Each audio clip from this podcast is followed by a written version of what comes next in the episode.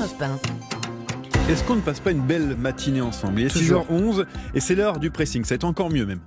On est toujours très heureux de vous réveiller. Oui. Merci de nous rejoindre. Et on ouvre, en pardon, on ouvre effectivement ensemble les journaux du matin. Nous sommes rejoints par Dimitri Vernet. Quel article avez-vous choisi? Et oui, je, je me suis taché les doigts ce matin dans la presse pour vous dénicher euh, Ah oui, un carrément. article. Et c'est- ah, mince, j'ai oublié de mettre mon téléphone en, en silencieux. Ah bah non, c'est dommage. Bon, je vais pas répondre hein, parce qu'on est à l'antenne, mais surtout parce que je sais que c'est du démarchage téléphonique. Ouais, comment vous savez ça? Écoutez, je vais vous expliquer. Car Ah. oui, depuis le 1er janvier, une réglementation nous permet d'identifier les appels commerciaux. C'est ce qu'on apprend dans le journal Ouest France ce matin. En fait, c'est assez simple.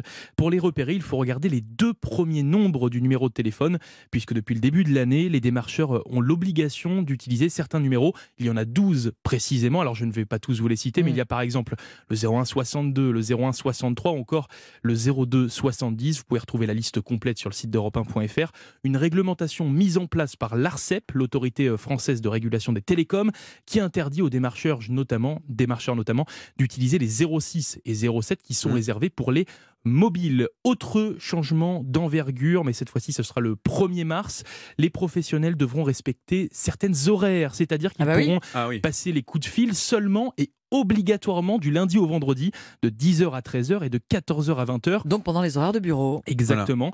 Les coups de téléphone euh, répétitifs seront également interdits puisque un démarcheur ne pourra pas tenter de vous joindre plus de 4 fois par mois. C'est déjà, c'est déjà beaucoup. c'est déjà beaucoup, mais bon, c'est déjà mieux. semaine, quoi, à peu près. ça, Voilà. ouais. Donc voilà, en 2023, terminé les désolés, je ne suis pas intéressé, démarchage téléphonique. Voici les, numéros, les nouveaux numéros qui seront utilisés pour vous appeler. C'est à lire dans West France. Je, vais, je vais les noter. hein. Vous avez Oui, remarqué, faut je n'ai pas dit grand chose. J'ai pas dit grand chose, mais j'ai envie de les noter maintenant. Je vais, je vais regarder, je vais, je vais les noter. Europe1.fr, toute la liste. Ah bah voilà, bah c'est parfait.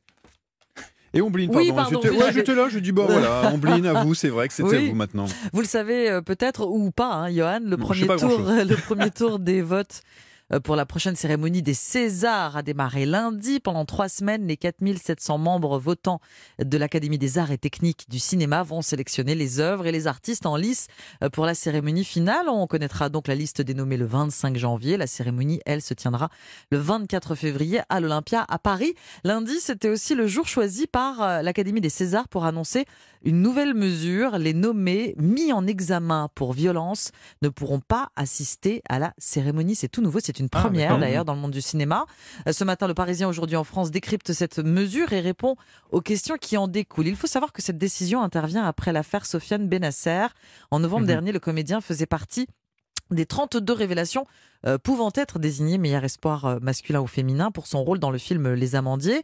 Sauf que quelques jours plus tard, il a été mis en examen pour viol Oui. et Ah oui. violence et donc le nom de Sofiane Benasser a été retiré de la liste. Parmi les questions qu'on se pose, donc celle-ci, est-ce qu'un mis en cause peut être nommé? Oui. Il peut être nommé, il pourra même être récompensé, mais ne pourra pas venir chercher sa statuette. On pense Ah. donc au cas Gérard Depardieu, Mhm. et qui pourrait bien être nommé pour le film Maigret. Si c'est le cas, il ne pourra donc pas se rendre à l'Olympia puisqu'il a été Mm. mis en examen. L'Académie des Césars ne s'interdit pas d'aller plus loin l'an dernier, c'est-à-dire pas de nomination du tout pour les personnes mises en examen pour violence. En tout cas, la question aujourd'hui est posée, celle de la présomption d'innocence aussi. Point important soulevé par le réalisateur Patrice Lecomte, mais ajoute-t-il, faisant partie de l'Académie des Césars, je ne peux pas me conformer aux décisions qui y sont prises. Voilà, c'est à dire dans le Parisien aujourd'hui en France. J'ai une question un peu, un peu moins sérieuse, hein, désolé, mais si c'était le cas dans les Oscars, est-ce que Will Smith aurait le droit de venir, du coup, vu qu'il a mis une sacrée baffe? La question, effectivement, Ah, voilà, la on question se côté. pose et peut-être que euh, la France et les Césars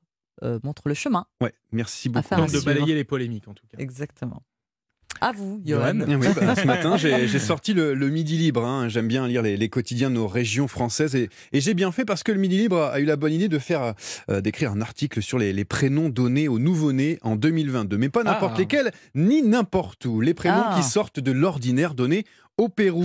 Et oui, parce que là-bas, pour vous dire, ce n'est pas comme la France. On fait un petit peu comme on veut. En Ah, gros, voilà, pour résumer. En- d'entendre. En coup. 2022, l'un des prénoms stars, c'est dans l'actu d'ailleurs, c'est Pelé, l'ancien footballeur décédé jeudi dernier. Les Péruviens ont anticipé son décès en lui rendant hommage toute l'année. Pelé, Ray Pelé ou encore Edson Ara- Arantes, hein, son vrai nom, ont été euh, donnés 738 fois à des Ça, c'est un bébés prénom, quand même. Voilà. Ah oui, alors, c'est- alors, ce sont que des prénoms, hein, bien sûr. hein. Donc on peut s'appeler Ray Pelé, euh, bien sûr, au Pérou. Ensuite, autre hommage, Mhm. à une autre personne décédée en 2022. 538 nouveau-nés s'appellent désormais Reine Elisabeth ou Elisabeth II. Prénom, encore une fois, je le rappelle, décédée, donc je le drôle. en 2022. Mais Pour les... le Pérou appelle Elisabeth II ses enfants. Bah, en Enfin, fait, bon, on fait un peu ce qu'on veut. Oui, voilà, c'est ça. pour ça.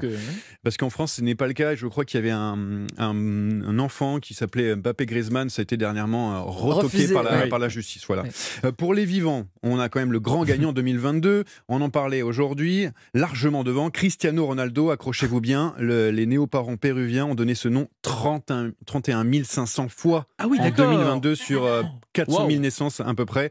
Incroyable donc, largement devant Messi 371 fois. Et Mbappé ou Kylian Mbappé, hein, donc on- Mm. le prénom entier, Oui, hein. Kylian Mbappé, euh, 229 fois. On continue avec le cinéma. 738 enfants se prénomment désormais Maverick, le nouveau Ah oui. Top Gun avec euh, Tom Cruise, hein, euh, succès de l'année 2022. Côté chanson, c'est la chanteuse Shakira, voisine colombienne, qui remporte la palme avec 1787 nouveau-nés Oh qui là. porte désormais ce nom. Autre prénom qui sort de l'ordinaire, Elon Musk, le célèbre milliardaire, a été donné une fois. Tout comme Qatar, hein, juste. Qatar, là où s'est déroulée la Coupe du Monde. Ils sont très foot hein, au Pérou, on Ah a oui, remarqué. Clairement. J'espère que ça vous a donné en tout cas quelques idées si jamais vous avez dans, dans l'idée d'avoir des enfants prochainement. Voilà. Bah, peut-être pas Kylian Mbappé en prénom. Ah non, mais entièrement, il ouais. faut que ça soit Ah oui, mis mais entièrement. c'est- dingue quand même. Ou Mais ce qu'il ne voilà. faut pas faire. Ouais, Oui, ou ce qu'il faut pas faire, Alors, plutôt, comme ouais. vous voulez, vous, vous choisissez, c'est le pressing, hein, vous savez, vous, vous piochez dans les articles, vous en faites ce que vous voulez. Merci beaucoup, Johan. Merci, Dimitri. Le pressing sur Europe 1 revient demain, bien sûr.